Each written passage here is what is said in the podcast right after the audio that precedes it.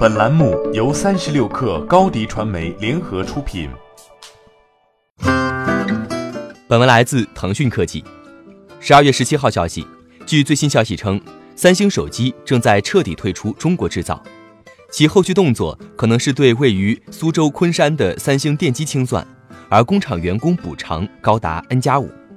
位于昆山的三星电机公司，二零零九年注册成立，二零一零年六月份正式量产 HDI。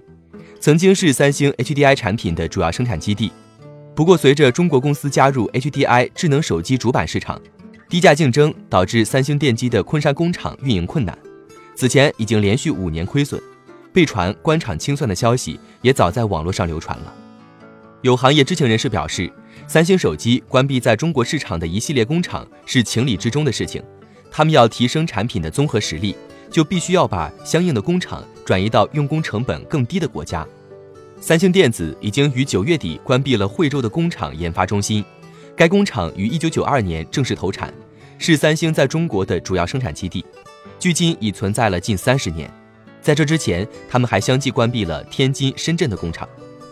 目前，三星手机的生产都是来自印度。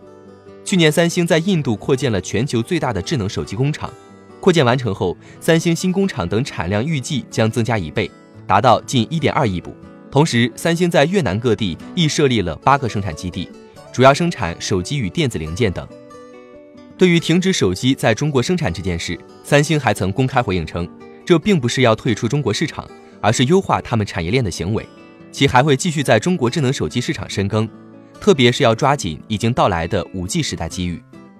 关闭在中国工厂的另外一个因素，就是三星手机目前在中国市场表现太过于惨淡。从之前不少调研机构给出的统计数据显示，三星智能手机单季度在中国市场的出货量只是在七十到八十万台左右，而他们的市场份额在百分之一左右徘徊。如此成绩已经不足以支撑他们在当地的工厂运转。分析人士指出，虽然三星试图通过多款性价比新机来提振在中国市场的份额。但是无奈，品牌已经不受多数用户认可，而原来他们的用户群体基本都被华为等国产手机抢走，所以在这样的情况下，想要突破百分之一的市场份额几乎不太现实。作为全球最大的智能手机市场，三星手机显然不会轻易退出中国手机市场。现在要看的就是调整运营策略后，三星手机中国市场接下来的业绩会不会有所改善。欢迎添加小小客微信，xs 三六 kr，加入克星学院，每周一封独家商业内参，终身学习社群，和大咖聊风口谈创业，和上万客友交流学习。高迪传媒，我们制造影响力。商务合作，请关注新浪微博高迪传媒。